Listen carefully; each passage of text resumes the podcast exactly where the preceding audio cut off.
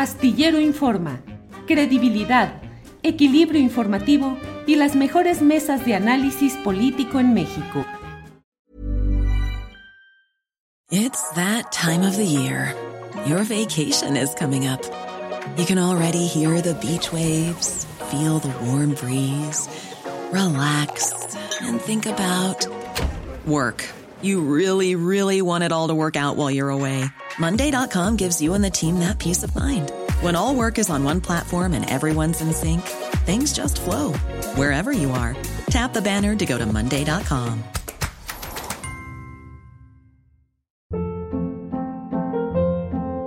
Hold up. What was that? Boring. No flavor. That was as bad as those leftovers you ate all week. Kiki Palmer here, and it's time to say hello to something fresh and guilt-free. Hello Fresh. Jazz up dinner with pecan-crusted chicken or garlic butter shrimp scampi. Now that's music to my mouth. Hello Fresh. Let's get this dinner party started. Discover all the delicious possibilities at hellofresh.com.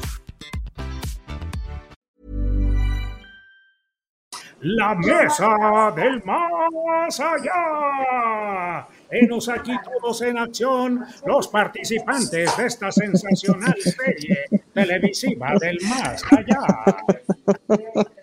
Ahora sí. Ay, Ay, ya. Fernando Rivera Calderón, ¿qué es eso, por favor? El verdadero nos tardes. frega tú. El verdadero nos fregatu. Nos fregato, mira nada más. Ándale, no, no, no, está, está grave el asunto. Hola, hola, ¿qué hacemos? Fernando, ¿cómo estás? Buenas tardes. Bien, bien, mi querido Julio, Ana, Horacio, con el gusto de saludarlos como siempre. Bien, Fernando. Ana Francis Moore, ¿cómo estás, Ana Francis? Pues tenía frío, pero ya hizo sol. Entonces ya no tengo frío. Todo Ya bien. te Julio. cachamos que estás como en una cafetería. Por ahí debes estar echando Estoy un en una cafetería de estas de barrio. Capuchinito. Ah, bueno, muy bien, perfecto. Horacio Franco, buenas tardes. ¿Qué tal? Buenas tardes a todos. Pues muy feliz, yo con un calorón aquí de casi 40 grados en Culiacán, así que ya, pero ya al ratito vuelo, estoy ahorita en el aeropuerto ya volando a la Ciudad de México. Bueno, Horacio Franco. Mira pues, la empezó- cara que la cara que pone Fernando. Sí, a ver, Fernando. Es la cara que tengo, Ana Francis. No, confiesa. Dijo, dijo que mucho calor en Culiacán y mira la cara que pusiste, Fernando. Mira, Pues es que me acordé que por ahí también hace mucho calor, sí. Horacio, creo que andas, te andan aquí cotorreando, albureando, ¿eh, Horacio? ¿Eh? ¿Eh? Horacio, eh, ah, bueno, antes de que se complique la comunicación ahí en el aeropuerto, Horacio Franco, platícanos, ¿te han hackeado a tú, a ti alguna vez en tus cuentas? No, nunca, como Fernando, nunca, nunca, no, no, no, en realidad no, ¿eh? Jamás. No, he, sido como siempre muy cauteloso de cambiar passwords. Por lo menos, digo, mis cuentas son caseras, ¿no? Pero, pero este, digo, estamos hablando de un nivel que, pues, no. Eh, solamente me han clonado mis tarjetas de crédito, alguna vez las han mal usado, pero no hackeo así de mis redes o de nada, jamás. Ana Francis Moore, ¿te han hackeado cuentas, historias o tu vida personal? Luego sí parece que mi vida personal, Julio, pero no, fíjate que, bueno, el teléfono, como que hay, hay un teléfono de los teléfonos de trabajo de mi equipo que parece que sí está intervenido. Em, y bueno, desde hace muchísimos años como que yo asumo que, que, pues hay intervención telefónica, pues, ¿no? Y pues ya, Fernando Rivera Calderón, ¿usted a quién ha hackeado? No soy, no soy muy curioso de, de- de la- las otras vidas y me ha tocado este, que me hackeen el WhatsApp hace un año, este, pues se metieron a, a mi cuenta, no había hecho esta doble verificación que le recomiendo a todo mundo que la haga. La Porque los justo-.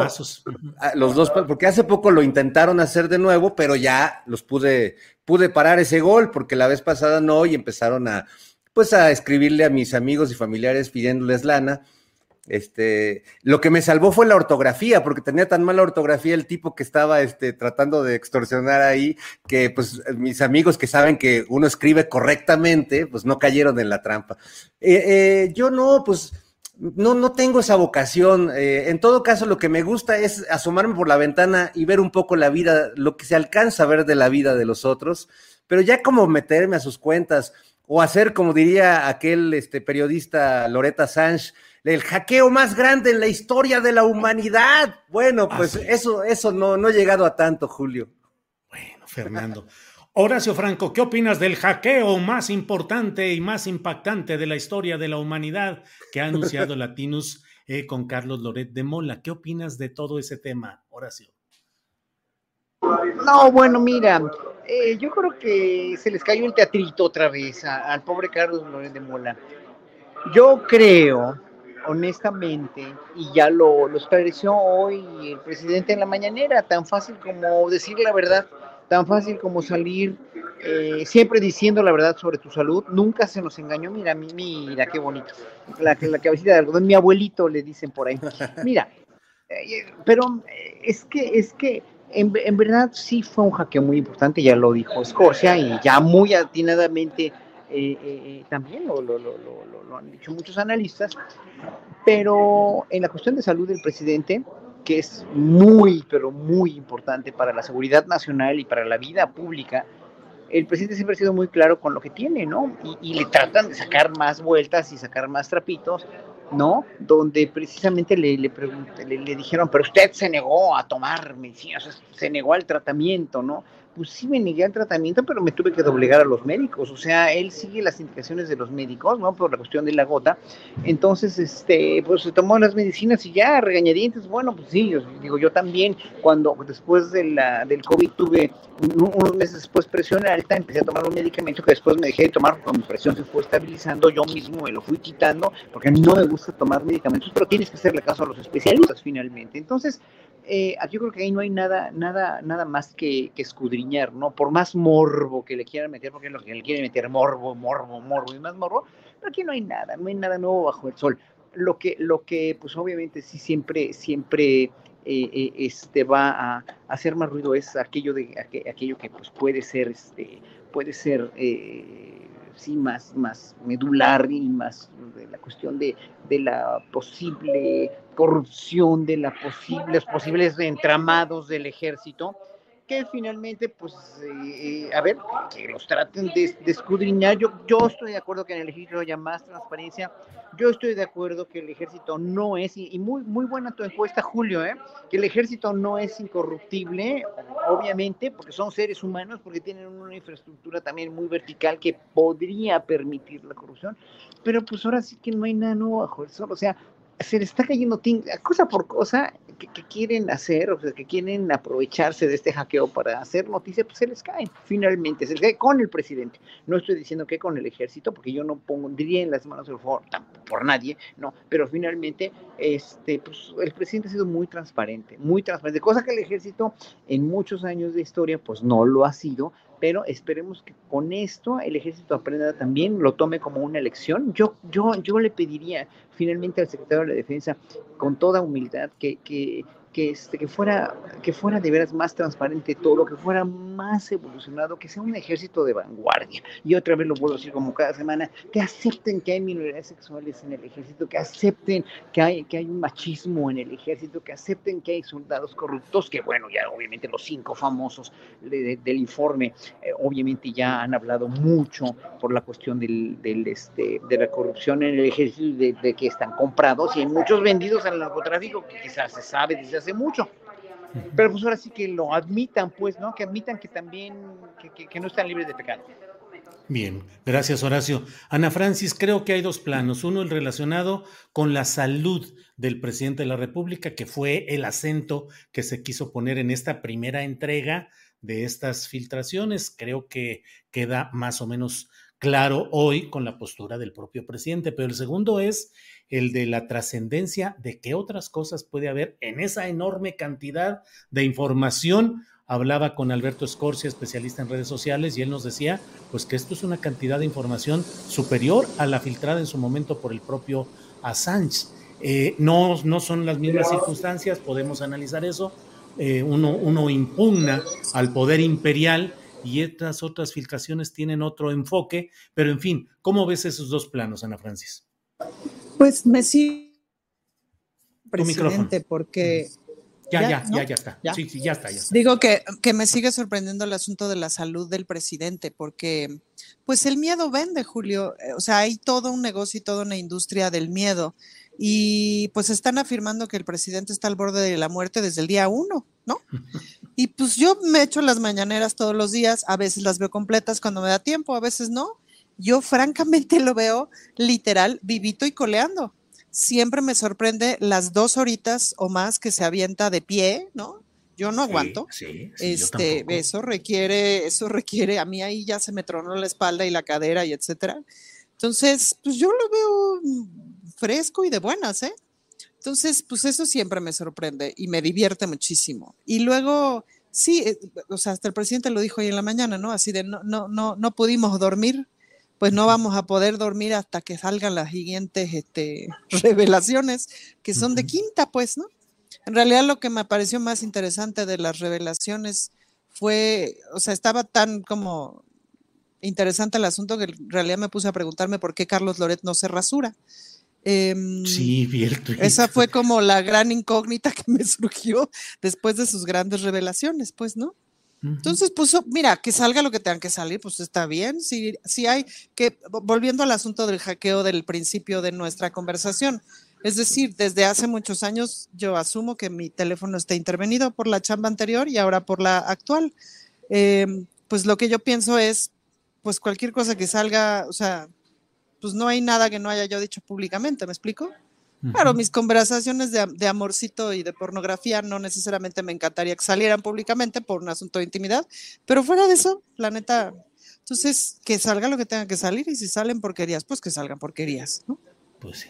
Ana Francis, gracias. Fíjate que recuerdo alguna imagen que luego anda por ahí circulando en las redes sociales, donde está la figura del presidente López Obrador y dice, míralo, viejito, habla lento, camina lento, se levanta temprano y no sé qué tanto, pero qué madrina les está poniendo a los de la oposición con todo y esas eh, deficiencias o problemas que pudiera tener, ¿no, Ana Francis? Pues sí. Eh, Totalmente. Fernando Rivera Calderón, dice Rafael Gómez. Perdón, ¿quieres? Sí, Horacio, adelante, por favor. Rápido, rápido, antes de que, de que sigan con eso.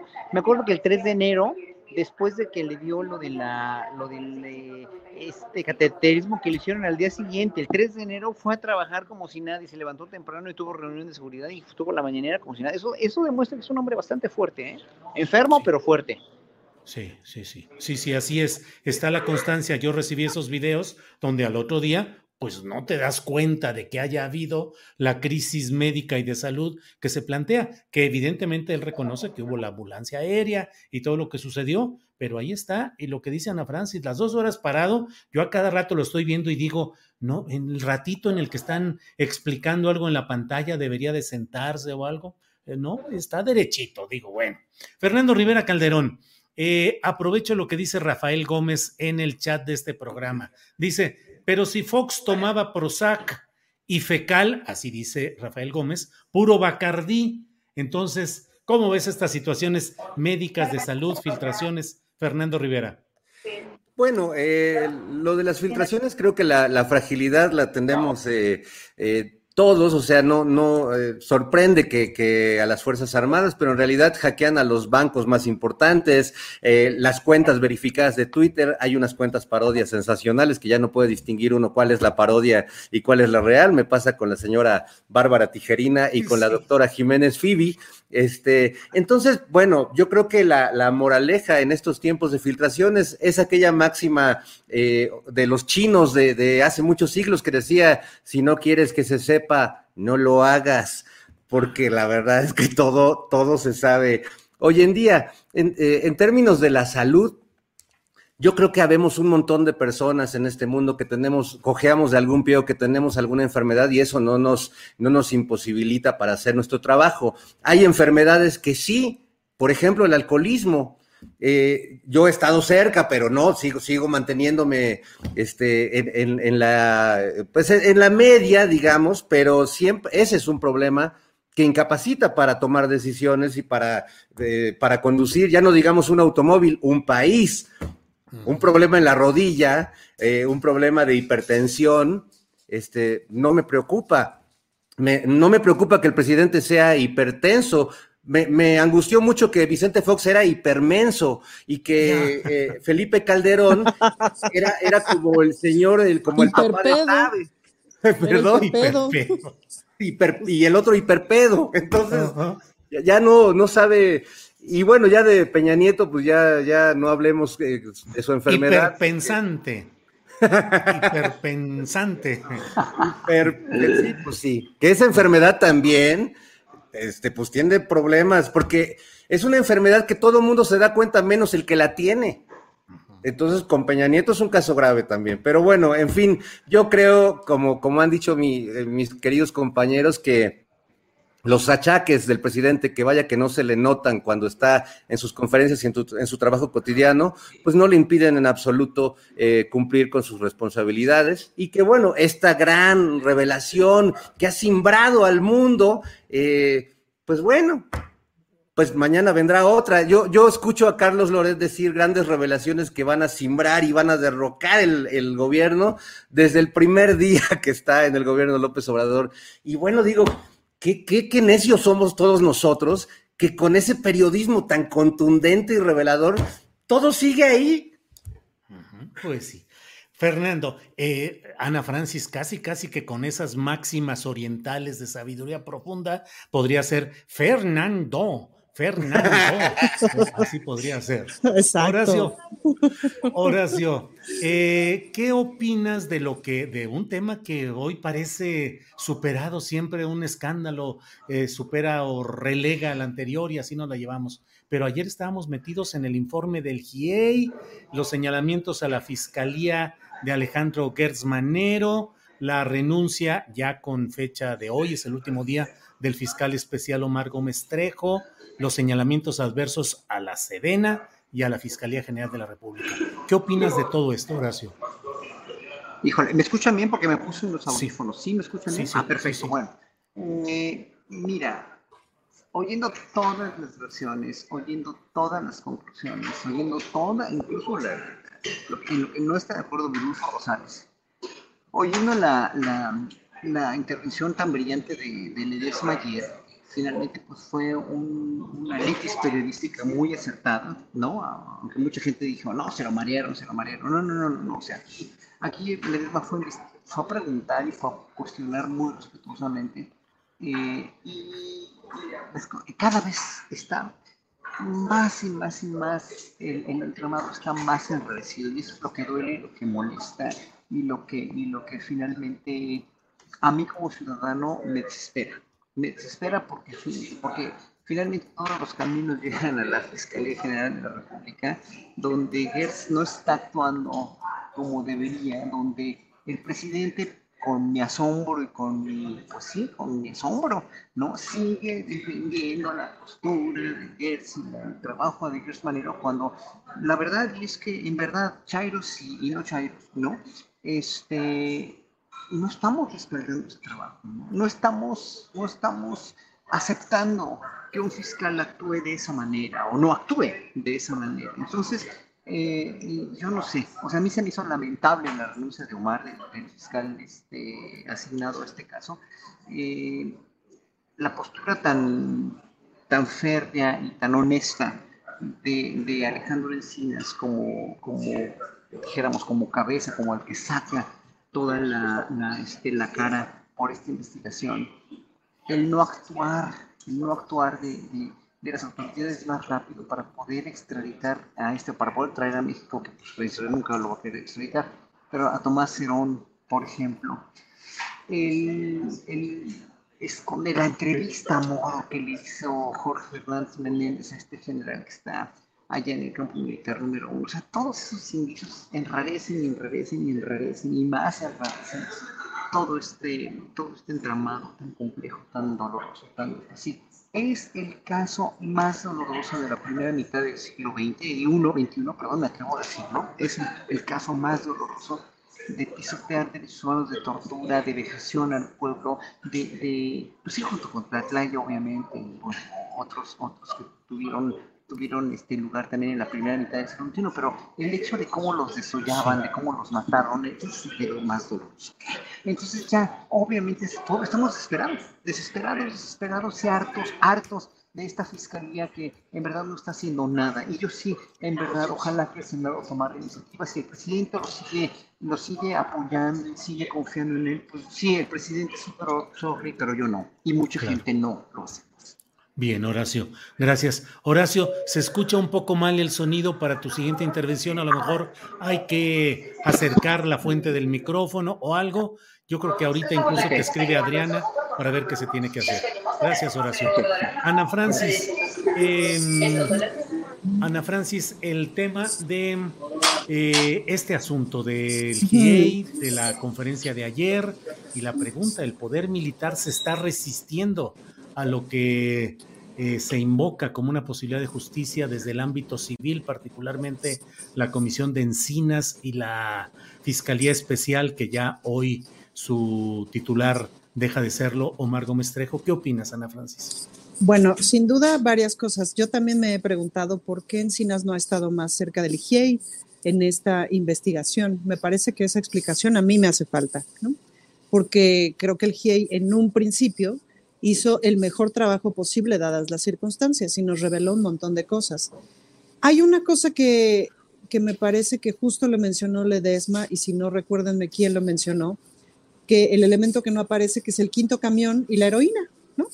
Ahora, el quinto camión que también pertenece a una empresa transportista, que si mi información no es incorrecta, es la empresa que transporta el 70% de lo que se transporta en México en términos de autobuses de pasajeros.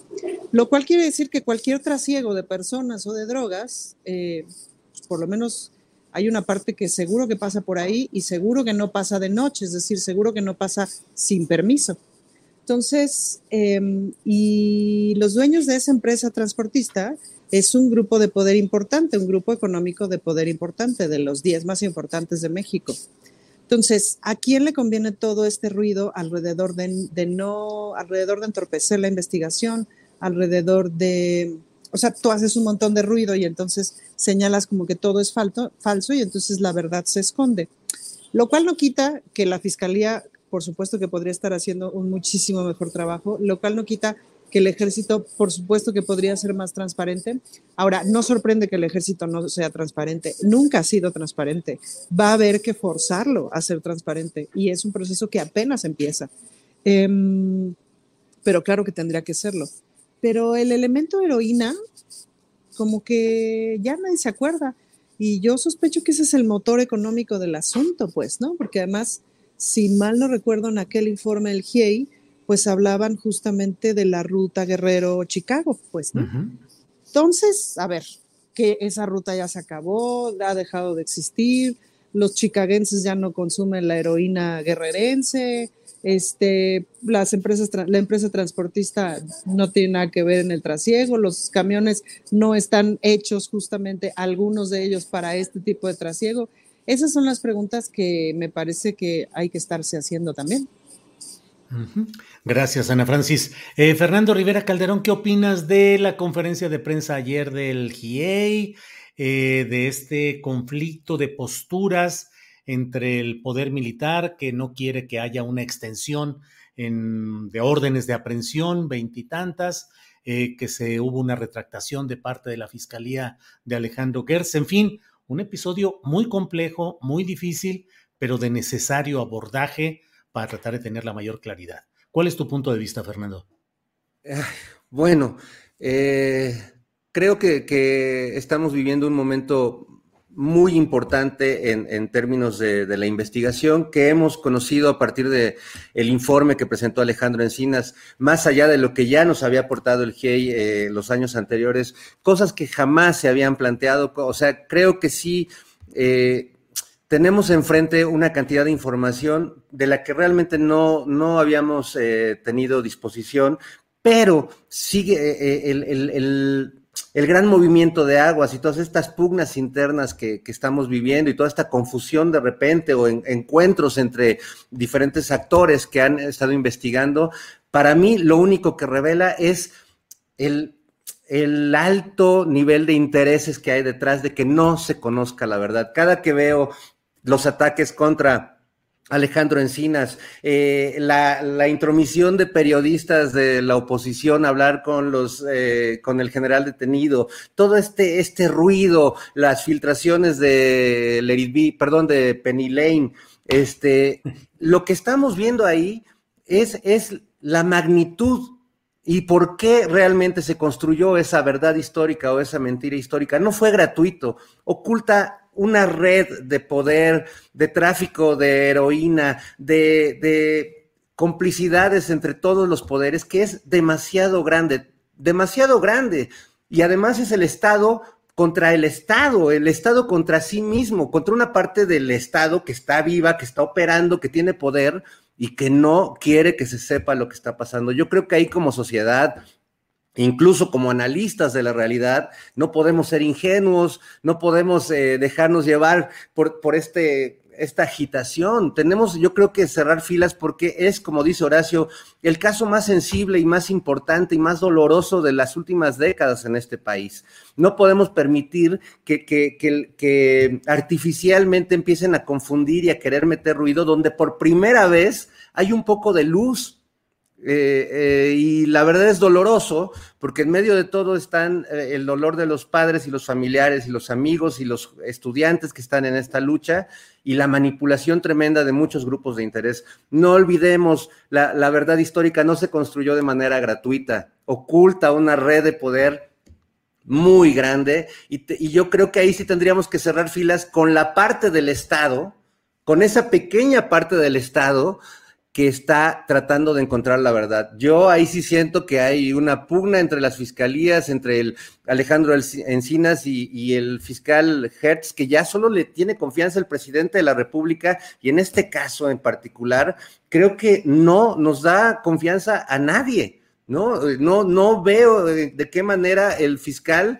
pueda eh, ir de la mano en, las en las investigaciones con Alejandro Encinas. Creo que al contrario, le están metiendo el pie y creo que nosotros como sociedad tenemos que tener muy claro de qué lado hay que, hay que apostar y no permitir que empiecen a desmantelar eh, a, a, los personajes que participaron en la investigación. Lo de, lo de Omar Gómez Trejo me parece terrible porque quita certidumbre, quita claridad y, bueno, deja toda el agua revuelta lamentablemente. Es, lo que creo un poco de este tema tan, tan terrible, tan importante y del que estamos viviendo yo creo que un momento trascendental.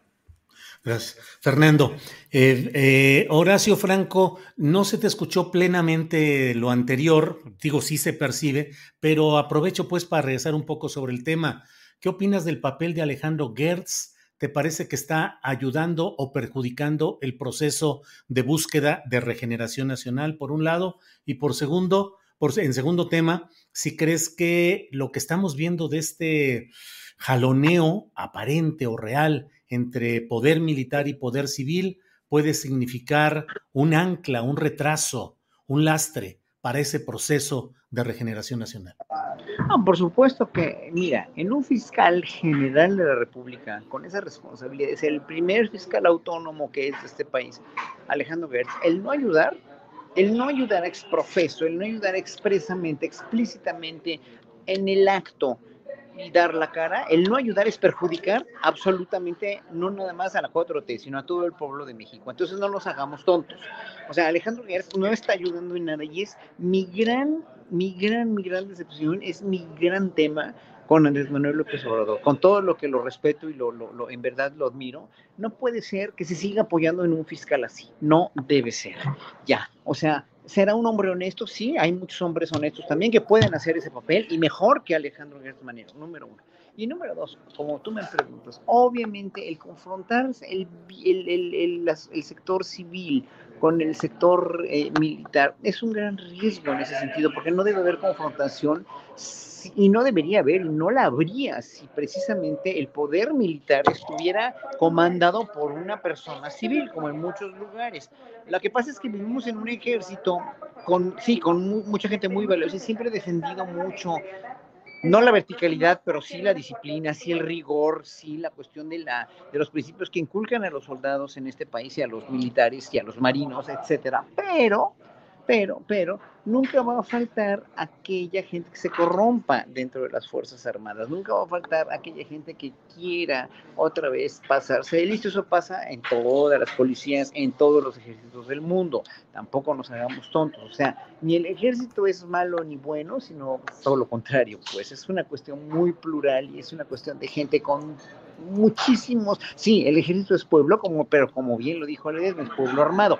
Es, hay que considerarlo no un peligro, sino también una cuestión de riesgo eh, cuando, cuando está comandado por un psicópata, obviamente, ¿no? Entonces aquí no. Pero si estuviéramos en manos de un ejército, si tuviéramos un ejército comandado por, eh, eh, o, o, más bien presidido en este caso, un secretario de la defensa que fuera civil o una mujer eh, no sé, este, como bueno, Francis Moore, por ejemplo, la secretaria de la defensa, no, no imagínate, no, pero sí habría muchas mujeres eh, muy valiosas que podrían hacerlo, podría ser un poco una salida para, para dar un poco más de oxígeno, transparencia, y dignificación al mismo ejército. ¿Cuál es el problema? Pues que estamos en, es como la iglesia, ¿no? La iglesia no va a querer cambiar nunca a poner sacerdotisas, a poner una papisa o lo que sea, porque porque no, ¿por qué? Porque así es, si te callas, y es lo vertical, es la educación vertical de estas instituciones que no permite tantito oxígeno, pero que ya lo necesita y ya es inminente. Entonces,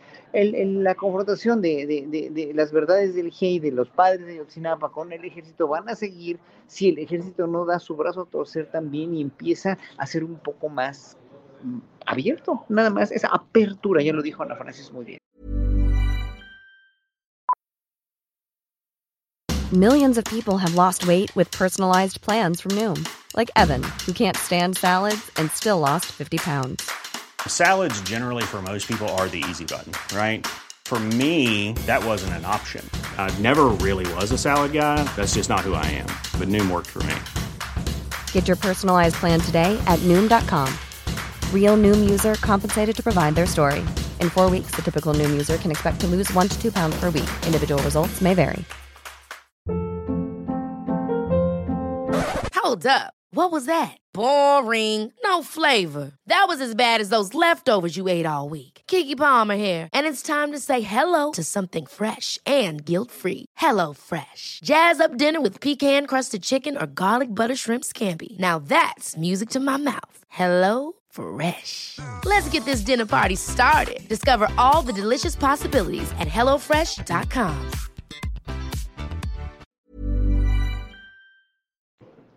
Gracias, Horacio. Ana Francis, ya están aquí los comentarios de Ana Francis para secretaria de la Defensa Nacional, lo cual de verdad no es un despropósito. Yo he dicho, debería ser el secretario de la Defensa Nacional Alejandro Encinas, un civil con una experiencia tan grande en la defensa de los derechos humanos, conocimiento de los procesos de pues de lucha contra los agravios y los abusos desde el poder, pero también una mujer, Ana Francis, y de verdad ya te imagino ahí metiendo orden eh, en el ejército, en las Fuerzas Armadas. Ana Francis, la llegada del presidente López Obrador al poder ha sido una llegada a nombre de un frente amplio que incluyó pues segmentos priistas que quisieron dar el brinco hacia el nuevo proyecto, perredistas también que a pesar de sus historias dijeron me subo al tren del cambio. Y hoy estamos con un frente amplio, pero parece que estamos llegando a un momento en el cual eh, la parte de la izquierda social, de la izquierda ideológica, tiene que ir uh, tomando un posicionamiento más claro respecto a las cosas que se tienen que defender y las cosas que se tienen que criticar. Lo que se tiene que cuidar frente al acoso de la derecha y el oportunismo y lo que tiene que consolidarse porque ahí reside la esencia de este movimiento. ¿Qué opinas, pues, de cuál debe ser el posicionamiento o lo que debe hacer esa izquierda ideológica o social en momentos cruciales como los que creo que estamos viviendo? Pues el presidente ya lo ha dicho varias veces, es momento de ponernos radicales, es decir, con qué cosas sí transigimos y con cuáles no, y de cuáles cosas necesitamos aprender y mirarlas de otra manera. Te voy a poner un ejemplo. Tuvimos una reunión, diputados y diputadas, con la Coparmex, me parece que fue, de la Ciudad de México. ¿no? Y entonces reunión, no sé qué, todo muy cuco, un desayuno, y entonces vino el secretario de gobierno, Martí Batres, a dicha reunión, y a la hora que eh, dijo lo que tenía que, o sea, dijo sus palabras, dijo algunas cosas como muy esperadas de la relación entre los empresarios y el gobierno siempre tiene que existir, no puede, no puede no existir, y estamos como en este ánimo de eficientar todo lo que haya que eficientar, de quitar la corrupción, etcétera, que nos afecta a todo el mundo. Y luego dijo una frase que a mí me pareció muy correcta, que fue, y se les invita respetuosamente a la industria de la construcción a que no dejen de lado la vivienda de interés social, que hace mucha falta en la Ciudad de México, eh, mucha falta en todas las alcaldías de la Ciudad de México, y que eso, este, o sea, eh, es un problema como bastante más grande, la falta de, vivienda de interés social, de vivienda a precio accesible, etcétera. Pero sí dijo, respetuosamente, les, les comento que sí estaría bonito, ¿me explico? Pero sí se los dijo. Entonces, me parece que en, en esas cosas no hay que transigir. Es decir, sí le apostamos a un proyecto en donde los derechos sociales vayan, o sea, donde vayamos ganando cada vez más derechos sociales, como el asunto de, bueno, aumentar una semana extra a las semanas de vacaciones, digamos la básica, la mínima, el salario mínimo. Esas son las cosas en las que no debemos transigir. Em, luego se acusa un poco que a la izquierda le falta modernidad. Bueno, pues el proyecto de la jefa de gobierno, pues todo el tiempo le está apostando a la tecnología, a la ciencia, a la modernización, etcétera pero no podemos transigir en el asunto de la desigualdad social. Ese me parece que es el, asunto en el que no hay que transigir. Y no podemos eh, ceder en el asunto de la corrupción. Eso no se puede. Em, más allá de eso, creo que todo es negociable. Gracias. Ana Francis. Fernando Rivera, eh, en, esa, en ese frente amplio que llegó al poder en 2018, pues bueno, viene el 2024, en el cual también hay mucho esa pregunta de qué tan amplio puede ser el frente, qué tan incluyente de sectores que pudieran estar en contra de los propósitos originales de Morena como expresión partidista de un movimiento social. Eh, ¿Qué piensas tú que puede implicar lo que estamos viviendo hoy en cuanto a retroceso de posturas de izquierda en los planteamientos hacia 2024 o al contrario, de una aceleración, de una radicalización, como lo que Ana Francis recuerda del discurso del presidente López Obrador. En concreto, para 2024, lo que hoy pasa, ¿crees que va a radicalizar o que va a atemperar a esta izquierda social? No, sin duda la, va a radicalizar, pero sobre todo eh, creo que corre el riesgo de convertirse en algo que ya no sé si podamos seguir llamando izquierda.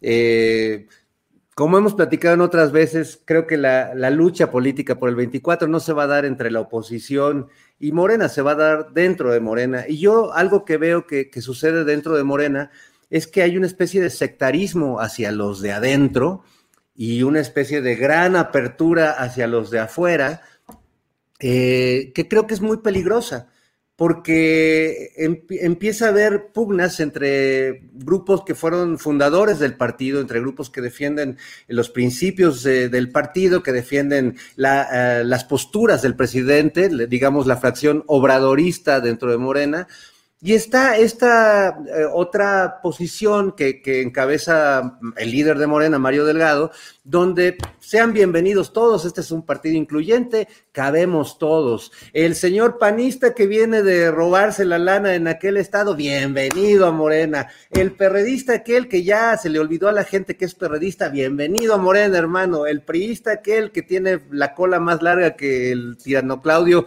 bienvenido a Morena. Entonces, Ah, pero si alguien de adentro de Morena que ya estaba ahí dice, oiga, señor, este, ¿qué pasó? ¿Por qué dejan entrar? No, es que tú eres un traidor a la democracia y un traidor al partido. Entonces, yo, a mí me preocupa eso, porque creo que el partido tendría que eh, generar una cohesión y unos cimientos que los tiene y partir de ahí para abrirse a, otros eh, a otros territorios. Creo que no está pasando eso. Creo que hay un sectarismo hacia lo de adentro y una cosa muy rara, una gran apertura democrática hacia lo de afuera que no necesariamente es lo que creo que quieren los los militantes de Morena o los que votamos por López Obrador.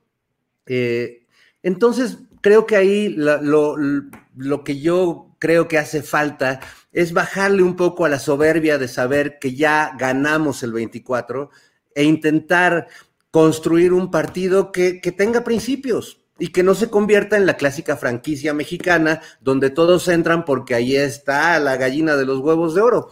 Eh, parece que es un camino que no tiene vuelta, por lo que hemos visto con el PRD y con otros experimentos. Esperemos que haya una alternativa para que Morena no se vuelva a eso, no se vuelva a un PRD 2 un PRD 2. Fernando Rivera Calderón, gracias. Eh, Horacio Franco, dentro de lo que estamos viendo y viviendo también está el tema de la lucha ideológica, de una lucha que trata de entender y de encontrar hacia dónde vamos como país y como parte de la sociedad. Hablo pues de quienes eh, en quienes hay un pensamiento progresista de apoyo a causas populares.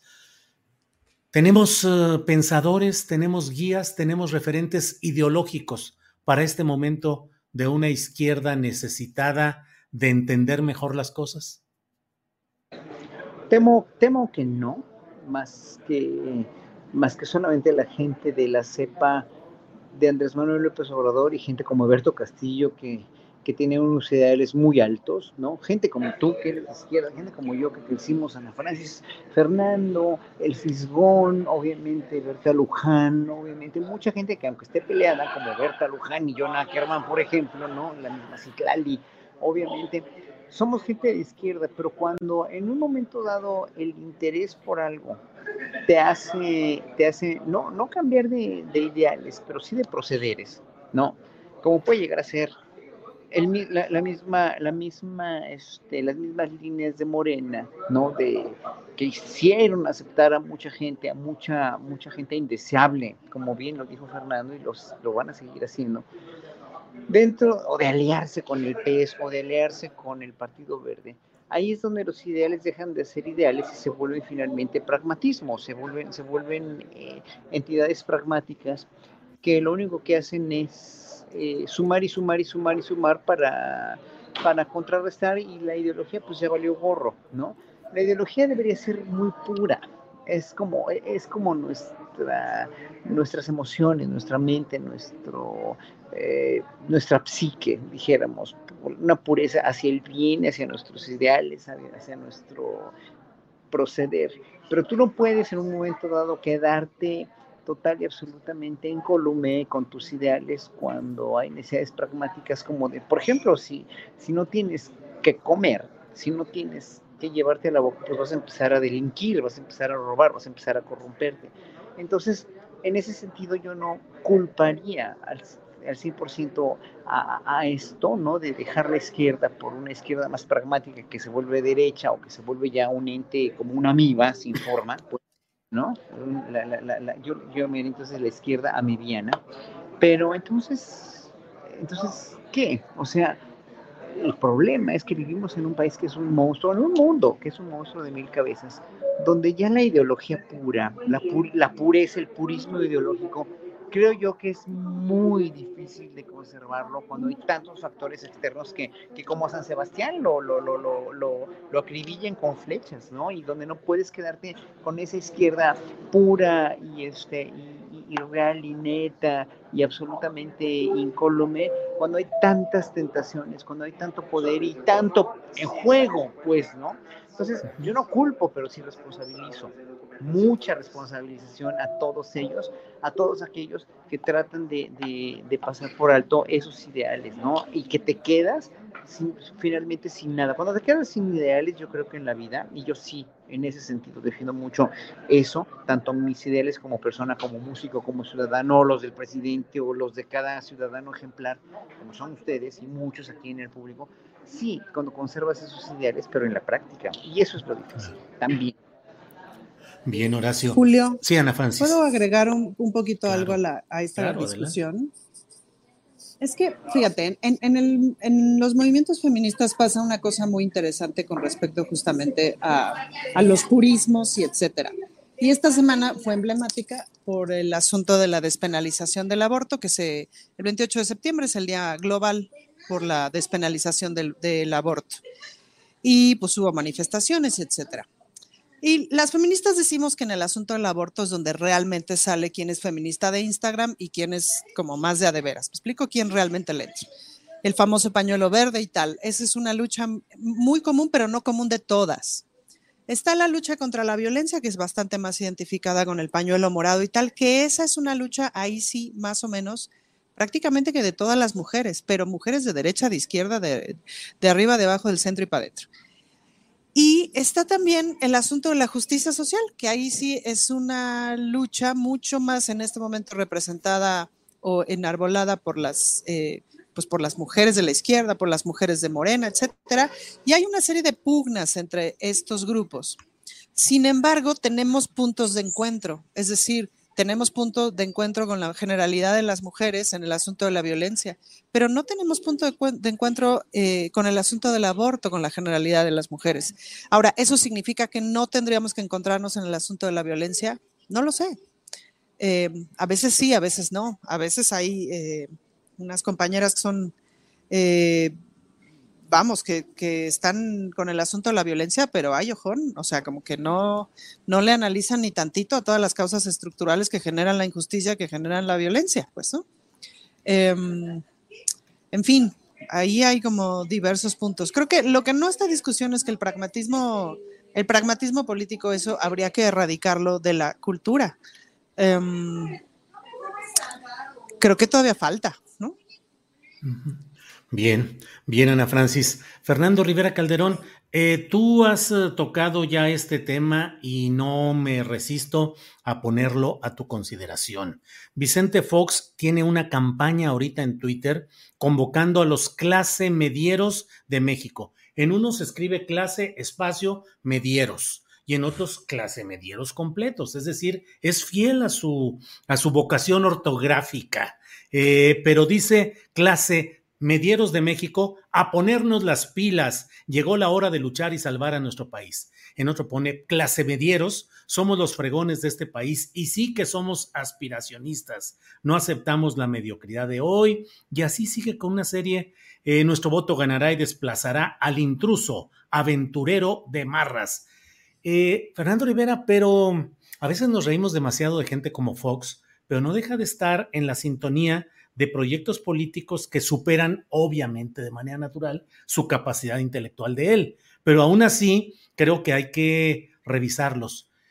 El proyecto político del presidente López Obrador, la 4T, estará perdiendo el apoyo de las clases medias y justamente hacia ahí se va a enfocar o se puede enfocar la estrategia opositora, tratar de recuperar a las clases medias que según, según algunos intelectuales de izquierda, pues son clases eh, necesariamente definidas por una volatilidad ideológica. Fernando, ¿qué opinas?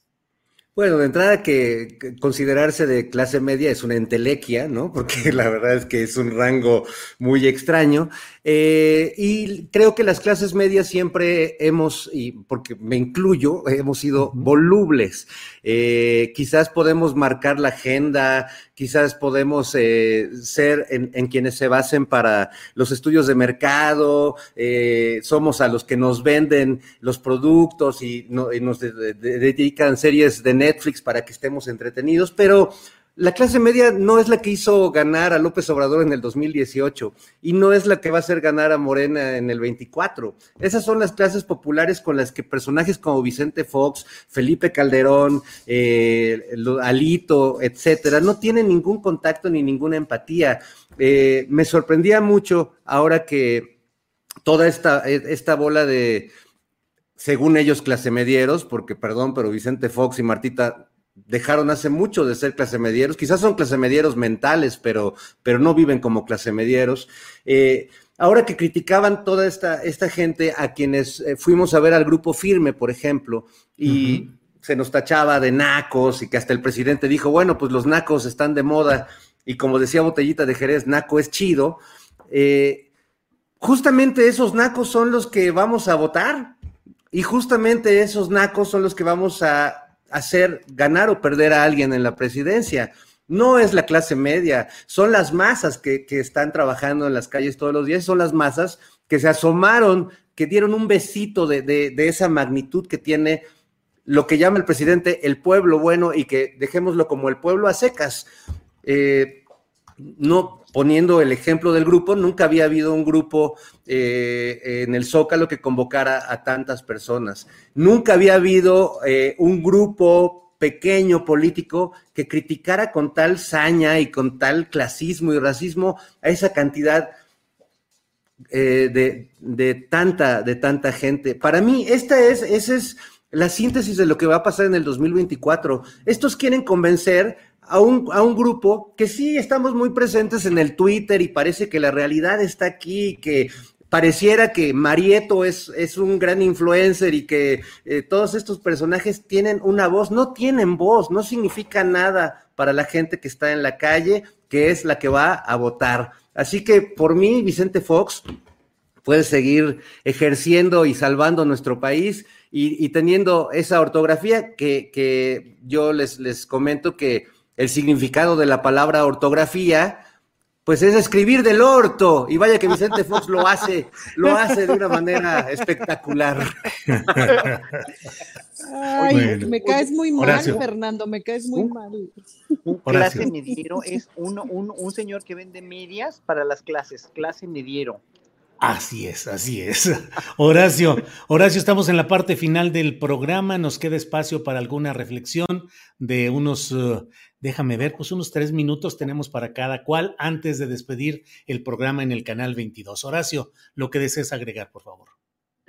Mira, yo lo único que deseo, desearía agregar es que cada semana, pese a que vamos, vamos viendo cómo se van configurando y desfigurando por otro lado, según la oposición, este país, cómo se va configurando una transformación que, que no nada más es el presidente, ni Morena, ni el gabinete, ni los gobernadores.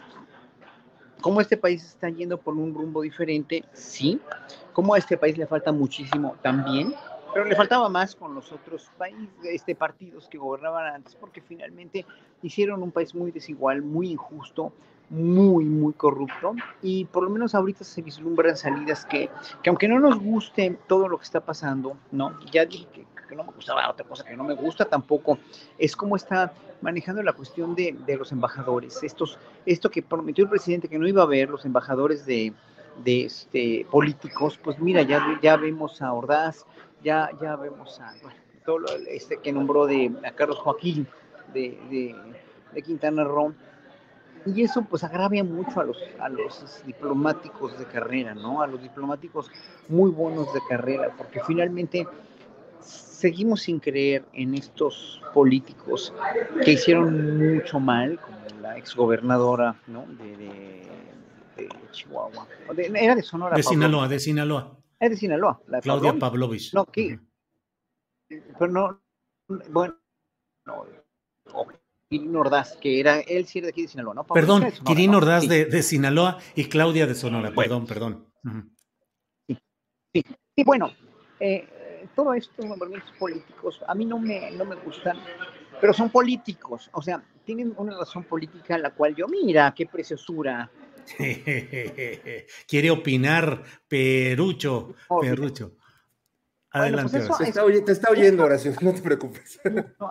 A los funcionarios, a, los muy buenos embajadores, muy buenos funcionarios de carrera de la, de la Secretaría de Relaciones Exteriores. Espero que se nombre y que se, se, que se enmiende un poco esto, ¿no? Porque finalmente, pues eso no nos da, no nos da gusto. A mí no me da gusto, la verdad. Pese a que todas las otras cosas, la cuestión de, incluso cosas que a mí como, como músico me podían agraviar. Por ejemplo, oír la orquesta aquí, la orquesta de Sinaloa, que es una de las mejores orquestas de México. En verdad, yo le pido a los gobernantes de Sinaloa que se fijen que tienen una de las mejores orquestas de México y que la apoyen, en verdad, porque hay que apoyar a la, o sea, hay que apoyar a las artes tradicionales, hay que apoyar, si quieren programar un evento eh, eh, de corte popular como lo hicieron ahora en el Zócalo, que lo programen, mejor todavía el son jarocho, que presente el presidente el Día de las Madres con los niños jarochos que bailaron y cantaron y tocaron de una manera sublime y maravillosa, esos espectáculos para mí tienen mucho mejor representatividad social. No importa eh, si se programan, obviamente, conciertos masivos, pero que en un momento dado no se olviden que tienen en México un ejército de artistas muy buenos de danza clásica, de música clásica, de pintores, de escultores, que no es que nos hayan quitado becas, ¿eh? ni hayan quitado las instituciones, ni hayan suspendido, porque ningún burócrata o ningún músico de, Bellas Artes dejó de recibir su salario en la pandemia. Eso lo defiendo a muerte, e, eso es cierto, ¿no? Pero que, que, que no es nada más eh, eh, no es nada más el no quitarnos el salario, porque yo también como maestro del conservatorio recibí mi salario íntegro durante toda la pandemia, es considerarlos verdaderos bastiones de la cultura mexicana, que no es la cultura, la cultura tradicional, no, que hay que ayudar más a los artistas indígenas, sí, indígenas, esos están todavía muy despojados, que hay que, que hay que tratar de equilibrar todo también. Entonces, para buscar ese equilibrio, pues yo pediría a todos los gobernadores, a todos los gobernantes de este país, que ojalá me escuchen, que, que, que traten de volver a ver a todas esas orquestas sinfónicas, esos grupos de danza clásica contemporánea, que son importantísimos. Pues ya con eso cierro, porque sí ha sido muy triste ver cómo, sí. qué bueno que haya apoyo a la cultura popular, sí, debería haber más a la cultura tradicional indígena, mucho más, a las cuestiones de los músicos y danzantes indígenas, pero que no se ciclen solamente en una cosa para poder equilibrar. El equilibrio es todos por pareja.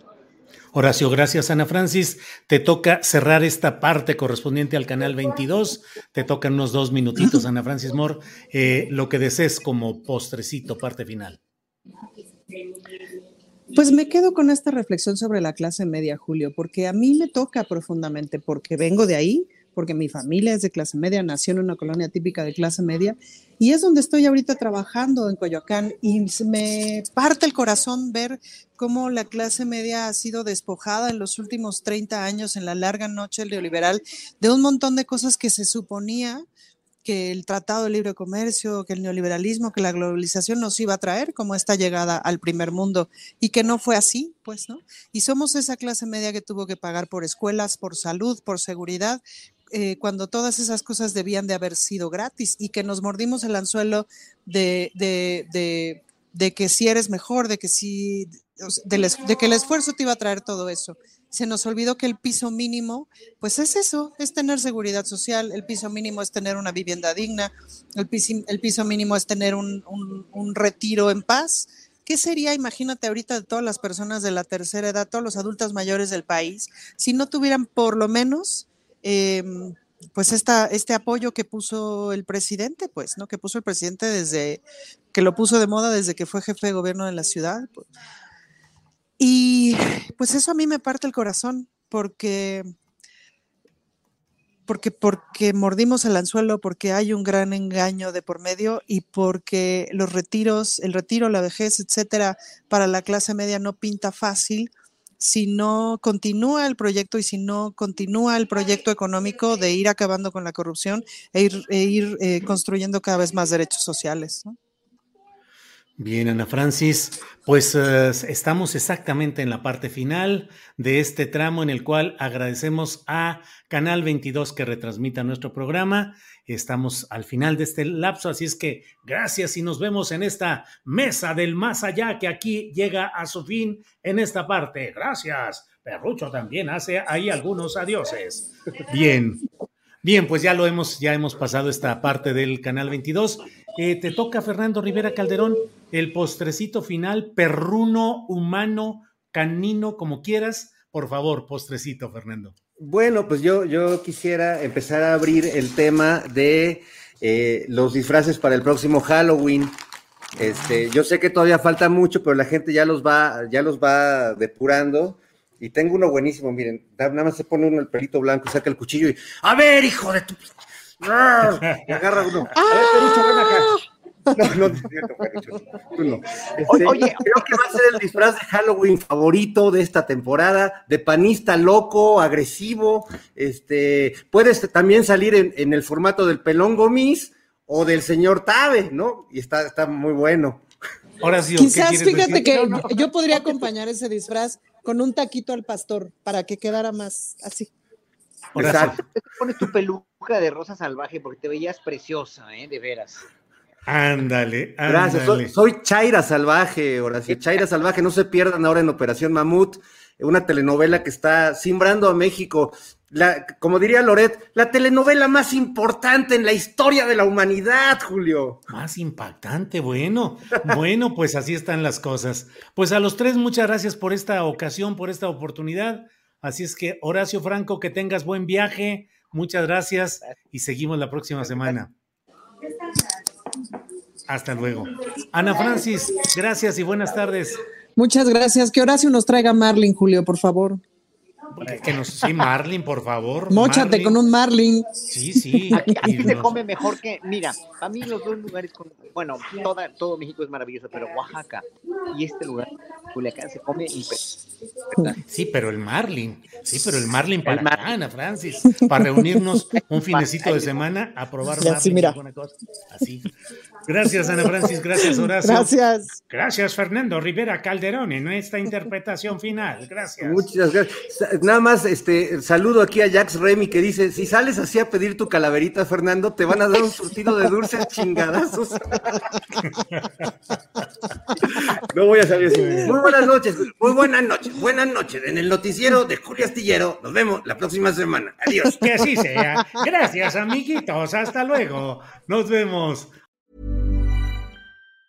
Hi, I'm Daniel, founder of Pretty Litter. Did you know cats tend to hide symptoms of sickness and pain? I learned this the hard way after losing my cat, Gingy. So I created Pretty Litter, a health monitoring litter that helps detect early signs of illness by changing colors, saving you money and potentially your cat's life. Pretty Litter is veterinarian developed, and it's the easiest way to keep tabs on your fur baby's health right at home. Go to prettylitter.com and use code ACAST for 20% off your first order and a free cat toy. Terms and conditions apply. See site for details. Ever catch yourself eating the same flavorless dinner three days in a row? Dreaming of something better? Well, HelloFresh is your guilt free dream come true, baby. It's me, Kiki Palmer. Let's wake up those taste buds with hot, juicy pecan crusted chicken or garlic butter shrimp scampi. Mm. Hello Fresh.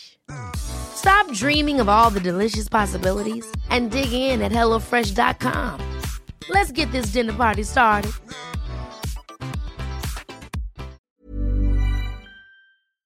Para que te enteres del próximo noticiero, suscríbete y dale follow en Apple, Spotify, Amazon Music, Google o donde sea que escuches podcast. Te invitamos a visitar nuestra página julioastillero.com.